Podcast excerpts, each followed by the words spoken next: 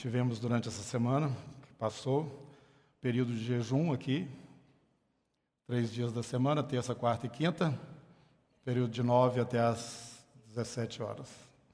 Irmãos, foi um momento assim maravilhoso. Eu estou até querendo instituir aqui na comunidade. Toda quarta-feira jejum aqui. Quem puder vir, venha. Nós vamos estar abrindo esse tempo aqui para que você esteja intercedendo pela pessoa que você está evangelizando, para que você esteja intercedendo pelo seu negócio, pela sua família, para que você esteja intercedendo por esse ministério. E vamos começar a nos disciplinar mais né, na presença do Senhor. Não é alguma coisa arbitrária, mas é uma coisa que nós estamos entendendo ser necessário. Essa semana foi uma semana muito pesada, irmãos, no plano espiritual, sobre a nossa nação, sobre e principalmente o povo de Deus. E aqui na comunidade também de uma maneira especial. Nós tivemos alguns irmãos que partiram nesse mês agora, nesses últimos dias. A nossa irmã Lígia partiu para o Senhor já tem aproximadamente um mês. Quarta-feira passada, quinta-feira passada, nós estivemos aqui é, agradecendo ao Senhor num culto de ação de graças por, por sua vida. Ela recebia a igreja na quinta-feira na sua casa agora está acontecendo novamente na casa da Luciana, filha dela. O nosso irmão Luiz Carlos, Luiz Cláudio, desculpa, ele perdeu também o pai e a sua esposa, na semana seguinte, perdeu a mãe. E ontem nós sepultamos lá o marido da nossa irmã é, Joaquina, o Silvano. Além disso, nós temos tido muitas lutas nas nossas famílias filhos, principalmente, uma turma do, da antiga comunidade, mais antiga na comunidade, infelizmente, estão é, desviados do Senhor e parece que o inimigo pegou mesmo de jeito a vida desses meninos e nós temos tido também algumas dificuldades nesse sentido. Precisamos então clamar ao Senhor. Vamos buscar de Deus, porque a peleja está ficando cada vez mais renhida. E não adianta a gente ficar querendo tampar o sol com a peneira. Se você está realmente consciente de que você é um filho de Deus, saiba que o príncipe deste mundo está nas últimas. Por isso essa resistência tão forte, por isso, à medida que o tempo se aproxima, nós estamos percebendo que do outro lado realmente tem gente e gente espiritual, forças, a Bíblia chama principados e potestades, que estão sendo ameaçadas nesses últimos momentos. E essa impressão, esse peso, essa luta, ela faz parte, como eu já acabei de dizer, do momento que nós vivemos, principalmente, embora ela sempre esteve aí presente.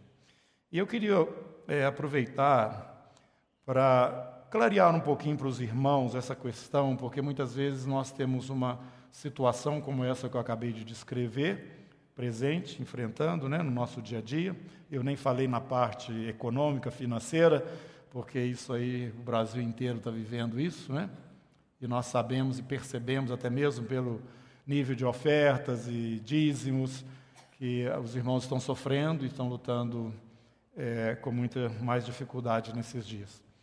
Mas eu gostaria de esclarecer para os irmãos que essa aparente, é, entre aspas, derrota ou é, força que parece crescente contra a igreja é, na verdade, um sinal que o reino de Deus está crescendo. Está crescendo. E isso, na cabeça da igreja, às vezes é complicado de entender. É, as pessoas às vezes pensam, mas nós estamos sabendo que vai vir o anticristo, que o mundo inteiro vai ser governado. Por que, que nós estamos, então, é, lutando e nos esforçando é, no sentido de expandir o evangelho, de, de fazer aquelas coisas que nós entendemos que são corretas, se já sabemos por antecedência que o governo deste mundo vai cair na mão de um homem que é, na verdade, uma pessoa possuída por Satanás? Para que, que nós estamos nesse esforço, jejuando, orando, intercedendo pelo Brasil, neste momento, se nós sabemos que no final das contas o Brasil também vai fazer parte desse conjunto de nações que nos últimos dias vão cercar Jerusalém, Israel. Não é assim que a palavra nos fala? Então, queridos, eu gostaria de tirar esse nó da sua cabeça hoje, para que você entenda que, na verdade, o reino de Deus ele está avançando, ele não está regredindo. O que nós estamos sentindo neste momento é que Satanás sabe que está se aproximando o seu dia. Jesus, quando estava para ir para a cruz, disse o seguinte: O príncipe deste mundo já está julgado. A partir de agora ele será expulso. E esse processo de expulsão do inimigo está em curso desde o momento que Jesus voltou aos céus. O reino de Deus, ele vem de cima para baixo. E você precisa ter esse entendimento.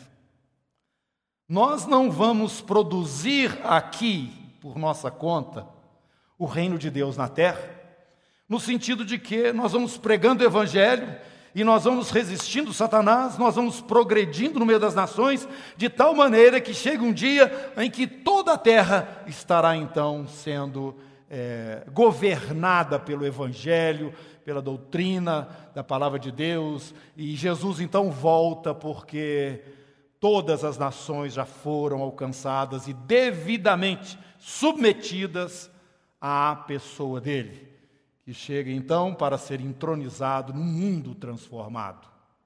Isso não existe. Isso não está escrito na palavra de Deus. E talvez você está pensando o seguinte: não, vamos avançar, avançar. Avançar como? Para onde que você pensa que você está indo? Para o céu, né? Não, nós vamos reinar aqui na terra. Está escrito isso. Então, como que faz sentido essa luta nossa nesse momento, sabendo que, entre aspas, no final, o mal vai prevalecer, porque sabemos que o anticristo vai reinar na terra. A nossa luta é em vão? Não. Nós não estamos entendendo, então, o processo, a ação de Deus. Estamos pensando, talvez, que esse reino vai se manifestar de baixo para cima, mas, na verdade, você não está entendendo que ele vem de cima para baixo. Venha o teu reino, seja feita a tua vontade, aqui na terra, como ela é feita nos céus. Então, irmãos, abra sua Bíblia agora e vamos começar a ver algumas referências que eu creio vai te ajudar. No Mateus capítulo 19. Eu dou o contexto e leio o versículo para a gente andar mais rápido.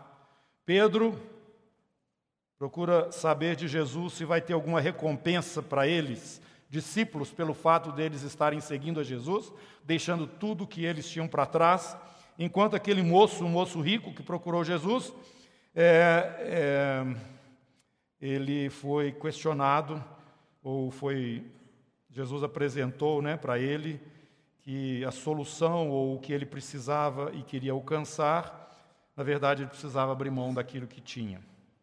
Então Pedro aproveitou a oportunidade, verso 27, Eis que nós tudo deixamos e te seguimos, que será, pois, de nós? Presta atenção no que ele falou para Jesus nós seguimos o Senhor. Largamos tudo, e aí? Eu quero que você, em primeiro lugar, compreenda que o reino de Deus, que os discípulos entendiam, o reino de Deus que Jesus pregava e que eles sabiam o que era e o que significava, dizia respeito à nação de Israel. Eles viam em Jesus o Messias, eles criam que ele era o prometido pelos profetas. Quem é este Messias? Este Messias é o filho de Davi, rei de Israel. E a promessa que eles tinham, que chegaria este homem, esta pessoa, da descendência e casa de Davi, e estabeleceria um reino maravilhoso em Israel, e este reino seria sobre todas as nações da terra, a partir de Jerusalém. É isso que eles entendiam. E Jesus nunca disse para eles que eles estavam errados. Jesus nunca falou que não é nada disso, ou é diferente disso. Quando Pedro então pergunta isso para Jesus, Jesus fala para ele: Pedro, em verdade te digo, a vós, né, que me seguistes, quando na regeneração, quando na regeneração, você pode trocar essa palavra aí por ressurreição o filho do homem se assentar no trono da sua glória. Esse trono será que é no céu, gente? Vamos ver. Também vos assentareis em doze tronos para julgar as doze tribos de Israel. É no céu isso? Na terra. O reino que eles esperavam era na terra.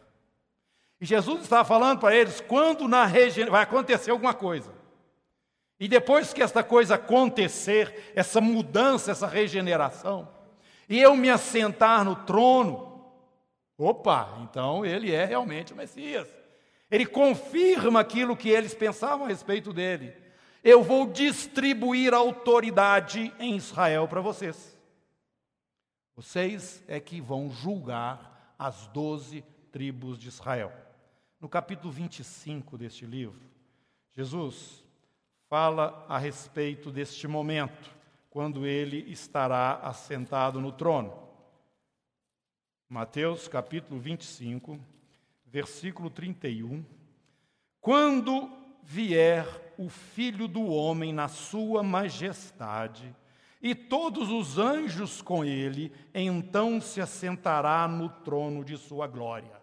Isso aí então já é regeneração, no período que ele vai se assentar no trono.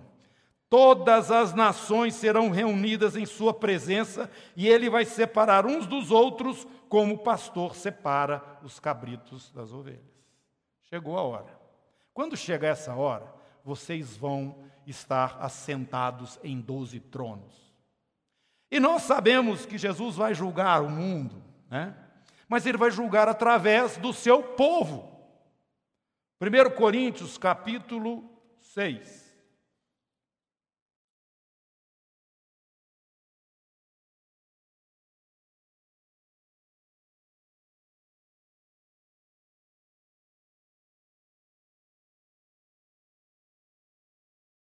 Ora, verso 2. Não, vou começar no 1 mesmo. Verso 1. Aventura-se algum de vós, tendo questão contra outro, a submetê-lo a juízo perante injustos e não perante os santos? Rapidamente, se você tiver uma questão com um irmão aqui, você não pode levar isso lá para o tribunal lá fora, não. Isso tem que ser julgado dentro da igreja, só para instruir os irmãos a respeito disso. Continuando, não sabeis que os santos hão de julgar o mundo? Você não sabia disso, não? Conta para o seu irmão aí, ó. Nós vamos julgar o mundo. Você está preparado para isso? Os santos vão julgar o mundo. Ora, se o mundo deverá ser julgado por vós, sois acaso indignos de julgar as coisas mínimas? Não sabeis que havemos de julgar os próprios anjos, quanto mais as coisas desta vida? Então, irmãos, tem um momento e esse momento é o chamado da regeneração, é o momento em que o Senhor Jesus vai voltar. E ele vai se assentar realmente num trono de glória. Então volte e me acompanhe. O reino de Deus está descendo dos céus para a terra. Vai chegar um momento que Jesus vai pisar na terra. Quando ele pisar na terra, vai ser um momento novo aqui. Ele vai colocar os que são dele em posição de autoridade e vão passar o mundo todinho a limpo. E quem vai fazer esse trabalho é você. Sou eu. Somos nós. Todo joelho se dobrará, toda língua confessará que Jesus Cristo é o Senhor. Agora, queridos irmãos, A nossa ênfase aqui nessa manhã é para que você entenda esse processo. Por que então nós, como igreja, qual que é o nosso papel, ou por que, que nós temos que enfrentar da, dessa forma como está sendo ensinado essa situação, se no final o anticristo vai aparecer? Não, irmãos, preste atenção aqui na segunda carta que Paulo escreve aos Tessalonicenses, no capítulo 2. O apóstolo está nos falando que essa pessoa vai chegar aqui na terra. Ele fala a respeito de dois sinais que vão preceder a vinda do anticristo este governo mundial que vai estar aqui na pessoa deste homem possuído por Satanás. E ele vai ter uma arrogância tão grande, verso 4, ele se opõe e se levanta contra tudo que se chama Deus ou objeto de culto, a ponto de assentar-se no santuário de Deus, ostentando-se como se fosse o próprio Deus, o próprio Satanás. Ele chega para Jesus, lá na tentação, e fala para Jesus: Te dou tudo se você prostrado me adorar. Irmãos, aqui eu quero fazer um parênteses novamente. Esse ministério aqui coloca a adoração em primeiro lugar, porque Deus é o primeiro. Ele está fora do tempo, nós já falamos assim. Se o nosso tempo é um tempo de alegria, Ele é Deus. Se o nosso tempo é um tempo de tristeza, Ele é Deus. Se nós estamos passando por uma situação indigesta, Ele é Deus. Se você pecou, Ele é Deus. Se você é santo, Ele é Deus.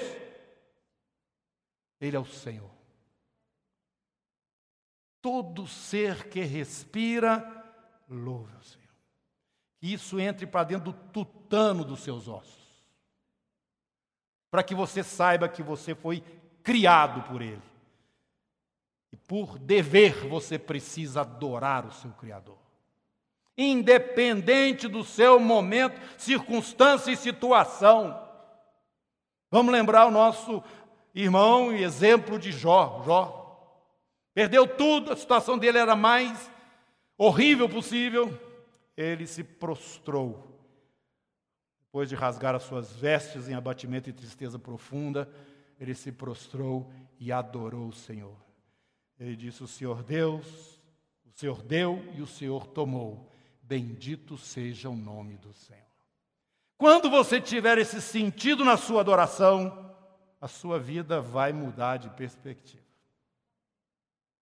Por isso, irmãos, vamos adorar a Deus o dia que eu estou com vontade. Vamos adorar a Deus o dia que eu não estou com vontade. Vou adorar a Deus quando eu estou devendo na praça. Vou adorar a Deus quando eu estou tendo os meus celeiros transbordantes. Eu vou adorar a Deus se eu estou doente. Eu vou adorar a Deus se eu estou saudável. Eu vou adorar o Senhor de qualquer, em qualquer circunstância ou situação. Amém? Ele é o seu Senhor. Aqueles que temem a Deus, estes são conhecidos por Ele. Mas voltando aqui no capítulo 2, segundo Tessalonicenses, este homem, nessa arrogância tão grande, ele vai se levantar. Agora no verso 7 diz o seguinte: Com efeito, o mistério da iniquidade já opera, e aguarda somente que seja afastado aquele que agora o detém. O que nós estamos vendo é a iniquidade crescendo no mundo. O que nós estamos vendo e que parece que Satanás está prevalecendo é que as nações estão ficando debaixo desta cortina de mentira, de, de, de, falsidade, de insegurança e um monte de coisas. Jesus mesmo falou: nação contra nação, reino contra reino, terremotos em muitos lugares, fome.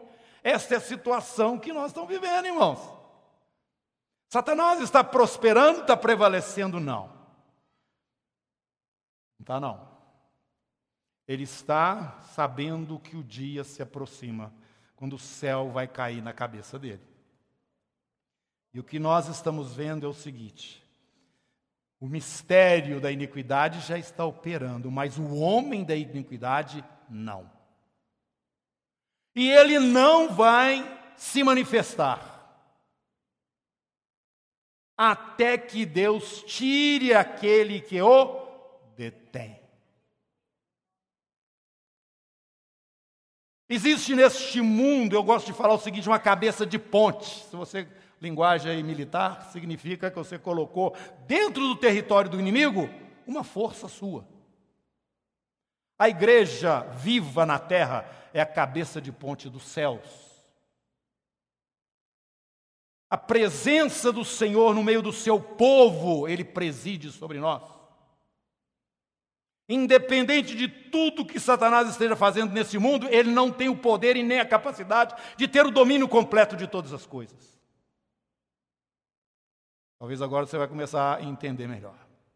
Deus nos quer aqui, irmãos, para brilhar, para resistir, para salgar, para dar às nações a oportunidade de conhecer essa mensagem salvadora do nosso reino. Nosso reino. Aquele mesmo reino que os judeus esperavam com uma visão somente voltada para si mesmos.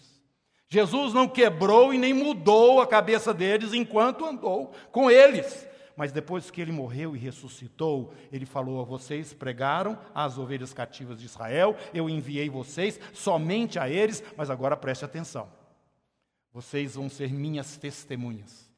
Jerusalém, Judeia, Samaria, até os confins da terra. O reino do Senhor não estava preso, contido dentro da visão que eles tinham do Messias, filho de Davi, apenas. Este Jesus é aquele mesmo que dentro do barco, quando eles estavam pensando que ia morrer, porque o, mar estava é, desgovernado, o vento muito forte, e eles, como pescadores, sabiam que eles não tinham condição de sobrevivência. Acordam Jesus, Jesus fala para o vento, para, fala para o mar, quieta. Eles olharam para ele, no meio daquela calmaria. Um homem não faz isso, não. Isso aí é mais do que um homem. Ele é o Filho de Deus. Todo joelho se dobrará, toda língua confessará que Jesus Cristo é o Senhor. Ele é Senhor em Israel, mas Ele é Senhor sobre todas as nações da terra. Apocalipse capítulo 1. Você vai ver na abertura desse livro. Logo quando começa, João está dizendo quem que está por trás daquela mensagem que está sendo enviada às sete igrejas. E ele então diz o seguinte: eu, João, né? Há sete igrejas, verso 4, que se encontram na Ásia, graça e paz a vós outros, da parte daquele que é, que era e que há de vir, Deus Pai. Da parte dos sete espíritos que, acham, que se acham diante do seu trono, o Espírito Santo. E da parte de Jesus Cristo, fiel testemunha, primogênito dos mortos, olha aqui a regeneração e o soberano dos reis da terra. Soberano dos reis da terra. Quando eu vier, lembra 25 de Mateus, e me assentar no meu trono, quando eu vier com os meus eleitos. Capítulo 5. A visão que João tem do trono do Senhor e do que está acontecendo ali, quando o cordeiro se apresenta e pega o livro que está na mão do pai e começa então a partir dali, ele começa a abrir os selos. João está olhando aquilo e viu que o cordeiro chegou, verso 7, tomou o livro da mão direita daquele que estava sentado no trono, Deus Pai, e quando tomou o livro, os quatro seres viventes e os vinte e quatro anciãos, querubins e autoridades representativas de Deus ali, juntamente com no trono do Senhor, prostraram-se diante do cordeiro, diante de Jesus, tendo cada um deles harpa e taças de ouro cheias de incenso, que são as orações dos santos, e eles cantavam um cântico o que, que esse cântico dizia? Dizia o seguinte: para o cordeiro, tu és, digno és de tomar o livro, de abrir os selos, porque você foi morto e com teu sangue compraste para Deus. Os que procedem de toda tribo, de toda língua, povo e nação, estamos incluídos aí, e para o nosso Deus os constituíste, deu, tu deste a estes uma autoridade os estabeleceste como reino e sacerdotes. Ou cutuca o outro do seu irmão e fala assim, você sabia disso você é rei e sacerdote? Rei, sacerdote, sacerdote, rei. É por isso que muitas vezes a gente fica assim, olhando as coisas, parecendo que a gente é espectador, quando na verdade você está no meio da arena e o leão já está quase te e você está acorda assustado. Foi isso que aconteceu com a igreja, irmãos, aqui no Brasil. Um tempo atrás, nós assustamos, porque nós não podíamos fazer nada, porque a iniquidade estava sendo estabelecida na forma de lei na nossa nação e você, pai, não podia fazer nada, e até hoje nós estamos lutando com isso, porque a lei dos homens, contrária à lei de Deus, estava sendo estabelecida. E ainda está. Se o Senhor não nos conceder esse livramento nessa eleição, nós vamos ter dias terríveis de lutar aqui nessa nação. A iniquidade vai virar lei nesse país. Então, irmãos, não, nós estamos orando, jejuando, para que Deus nos dê livramento. Nós não somos nem direita nem esquerda, nós somos de Jesus, amém? Somos contra tudo que é contra a palavra de Deus, contra as leis do nosso reino. Não interessa se está na direita ou se está na esquerda, irmãos. Você tem que brilhar aqui nesse mundo segundo os princípios do seu e do meu, do nosso reino esses que estão em volta da mesa do Senhor. E aqui fala o seguinte: que o nosso Deus nos constituiu reino de sacerdotes e reinarão sobre. Confere na sua Bíblia, ver se está escrito isso aí mesmo. Reinarão aonde? Meu irmão, prepare então. Você que estava doido para ir para o céu. Você que está doido para ir para o céu, presta atenção. Você ainda vai ter um serviço aqui na terra. É, e vai durar uns mil anos. Vai durar uns mil anos. Esse pessoal que é doido para fazer um negócio para Jesus, aí vai ter serviço. Mas agora você tem que se aprontar para exercer um cargo de autoridade nesse momento. Por isso que você tem que ter tribulação para sua fé ser provada. Por isso que você tem que ser experimentado. Aquele que começou vai terminar, mas ele está num processo. Oh meu Deus, por que na vida não dá certo? Não dá certo no seu reininho particular, mas no reino de Deus está dando.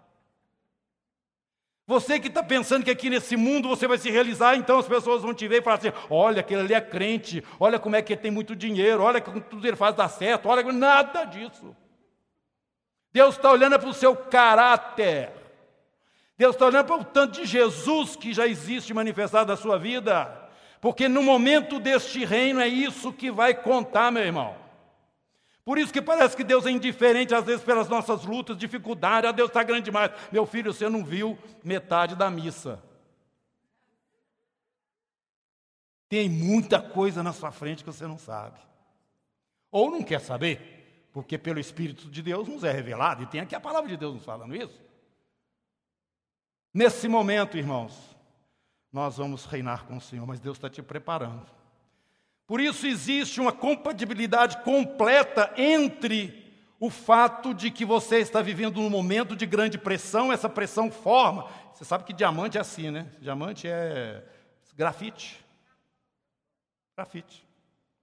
E vai apertando, apertando, apertando, apertando, apertando, apertando, até virar um diamante. Sabia? Debaixo de pressão e calor. Por isso que hoje existe até o diamante sintético que já consegue fazer isso em laboratório.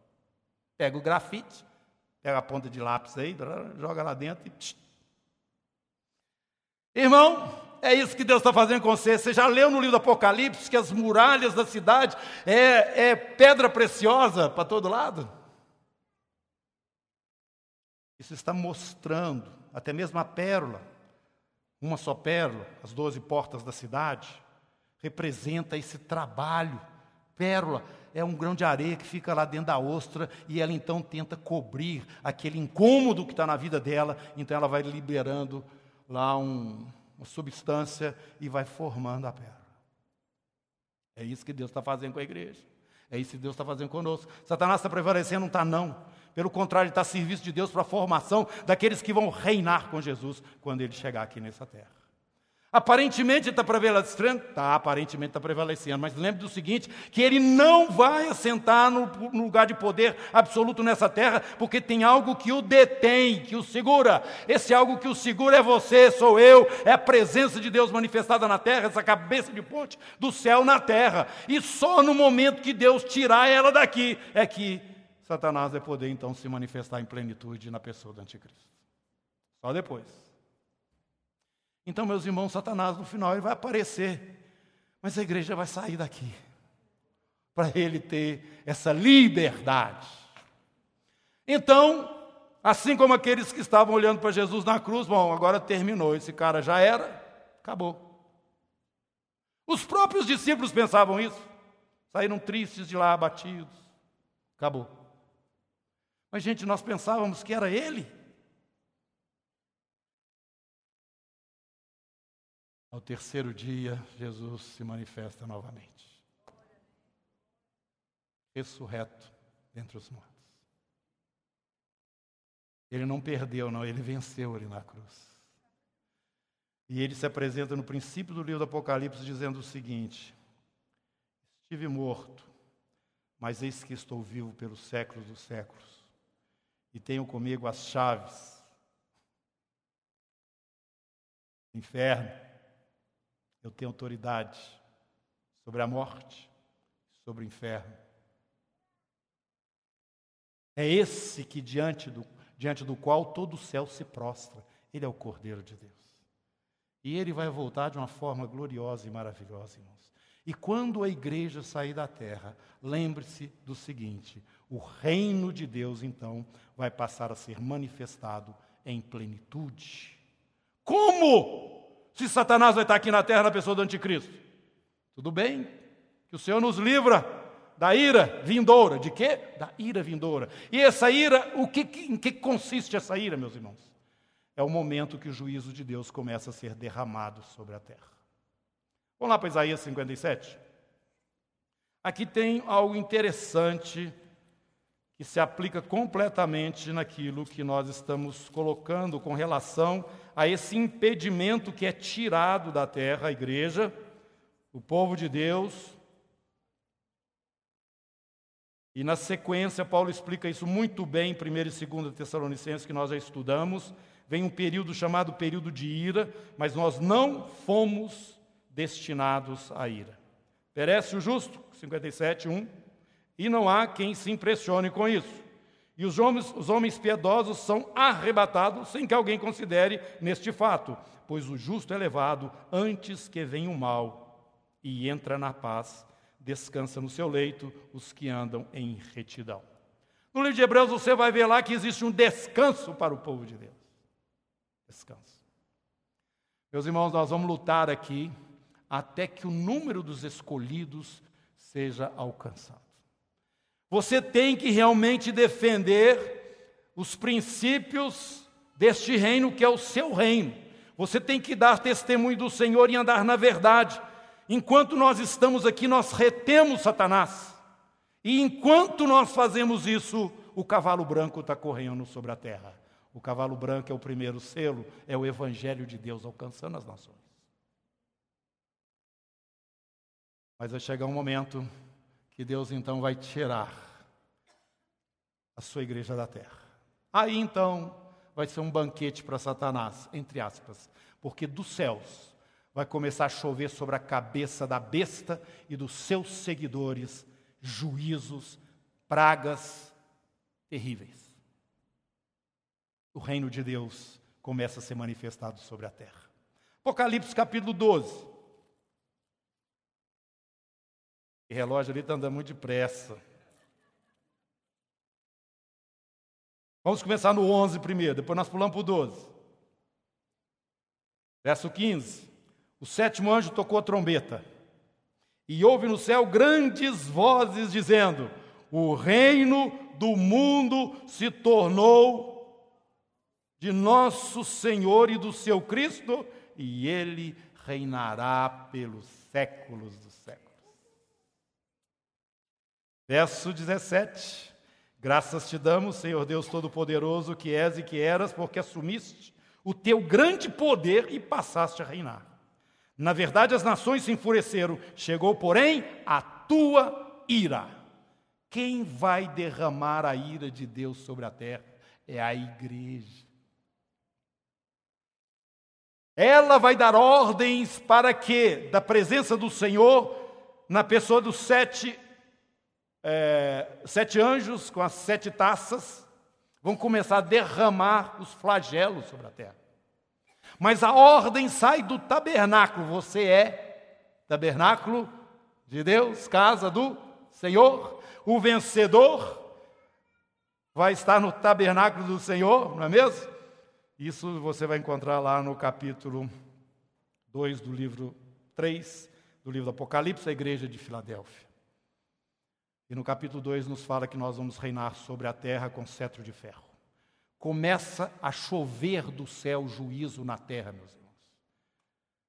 O Senhor passou a reinar. O final desse período, eu gosto de dar esse exemplo. Na guerra, normalmente, antes de se de, de tomar posse, de invadir o terreno que você está querendo conquistar, os exércitos fazem aquilo chamado bombardeio, né?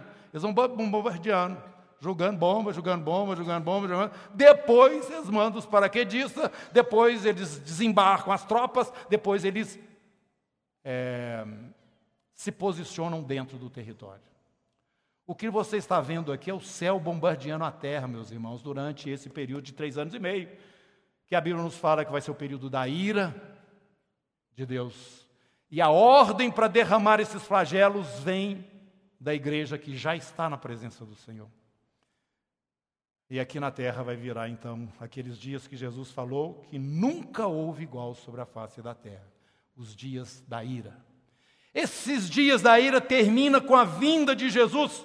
E quando você encontra no capítulo 19 do Apocalipse, você vai ver que ele vem e pisa o lagar da ira, do furor do Deus Todo-Poderoso. O que, que significa isso?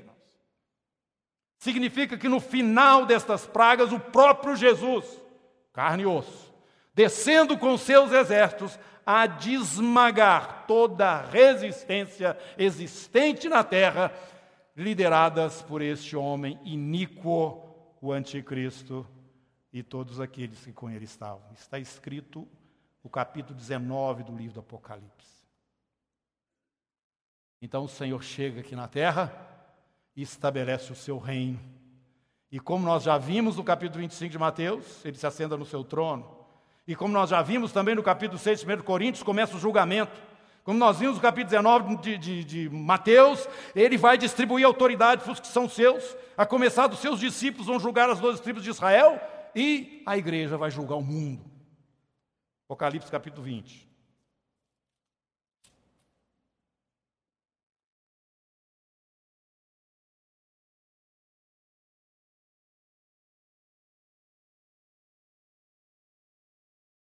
Não vou ler antes o capítulo 20, verso 4, mas do 19 aí, tudo está mostrando essa chegada de Jesus aqui na terra, com seus santos, com seus exércitos vestidos de linho finíssimo, branco e puro.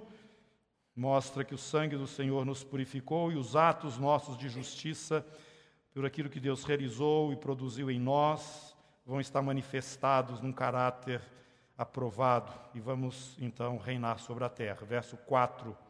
Jesus chega aqui e vi também tronos. Nestes sentaram-se aqueles aos quais foi dada a autoridade de julgar. Vi as almas dos decapitados por causa do testemunho de Jesus, bem como por causa da palavra de Deus, tantos quantos não adoraram a besta, nem tampouco a sua imagem, e não receberam a marca, na, a marca da, na fronte e na mão, e viveram e reinaram com Cristo durante mil anos.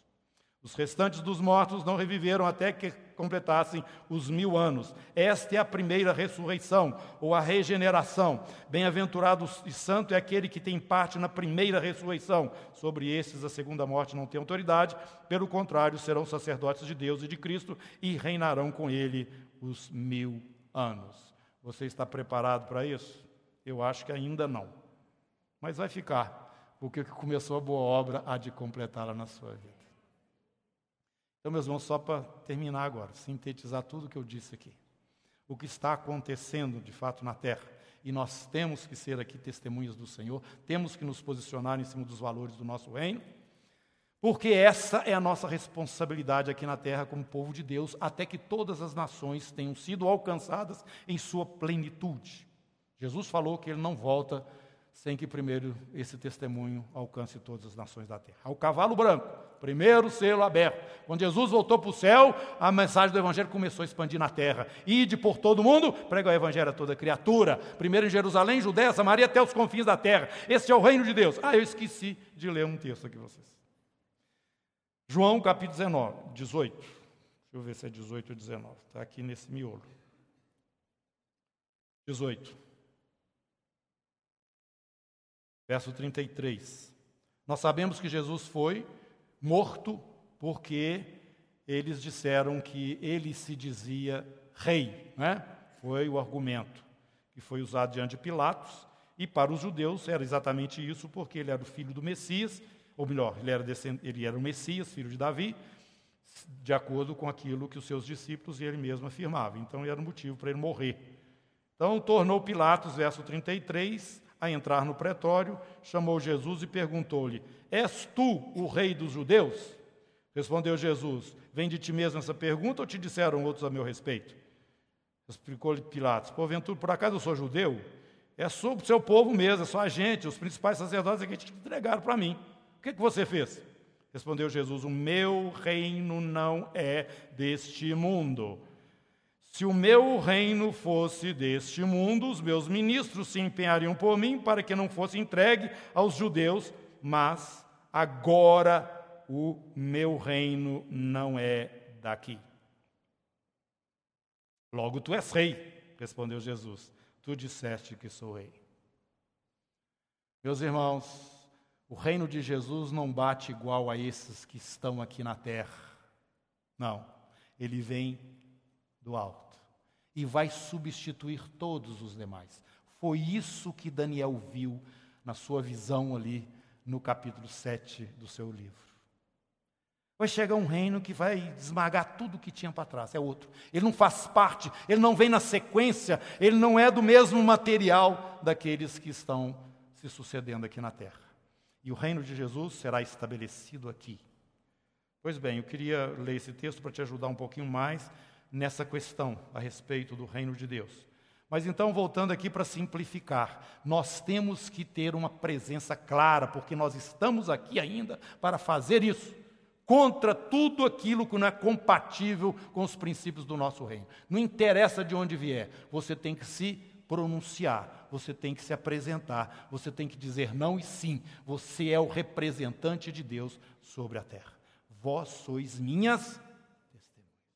Não faz de conta que você não viu, não faz de conta que isso é para os outros, porque você tem um papel para desempenhar aqui na terra como filho de Deus, como participante do reino de Deus. E enquanto nós estamos aqui, nós temos poder contra essas forças inundantes de Satanás, que é a iniquidade que está crescendo, ele já opera. Mas ele não tem como nos suplantar, ele não tem como dominar a igreja, ele não tem como calar a igreja, ele não tem como expandir plenamente o reino dele sobre a terra. Só depois que Jesus tirar o seu povo daqui. E depois que Jesus, quando Jesus tirar o seu povo daqui, aí que então o fim começa para ele. Começa, não termina, né? Porque começa então a vir dos céus, do lugar onde nós estamos, os juízos de Deus sobre aqueles que estão aqui na terra. Eu sei que tem muito detalhe que você talvez está aí com a interrogação na cabeça, pode me procurar depois particularmente para a gente. Ou então pega aí no YouTube, tem esses estudos aí, os últimos que nós ministramos aqui na comunidade. São sete palestras a respeito deste tema. Mas eu quero te dizer o seguinte: não desanima, não, irmão. Não desanima. Nós vamos resistir Satanás o tempo todo, enquanto o Senhor quer que nós estejamos aqui, nós vamos salgar a terra e nós vamos ser luz desse mundo. Até o momento em que Ele vai nos tirar e vai nos usar, através de nós, Ele vai começar a derramar juízo sobre a terra.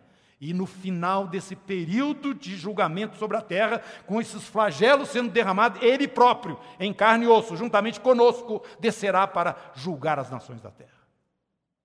É isso que está escrito na Bíblia. E daqui, depois desse momento em diante, haverá um reino aqui na terra, com Jesus assentado no trono lá em Jerusalém. Ele vai reinar sobre todas as nações da terra.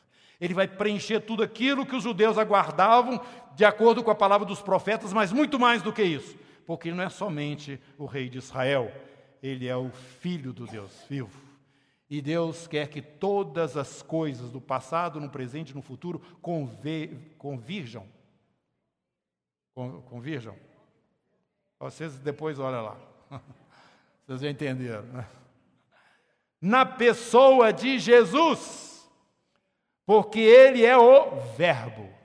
Tudo foi feito por Ele, para Ele, sem Ele, nada do que foi feito se fez. Ele é o mistério de Deus, revelado para a nossa redenção e para tudo que Deus tem preparado para nós ainda no futuro. Amém?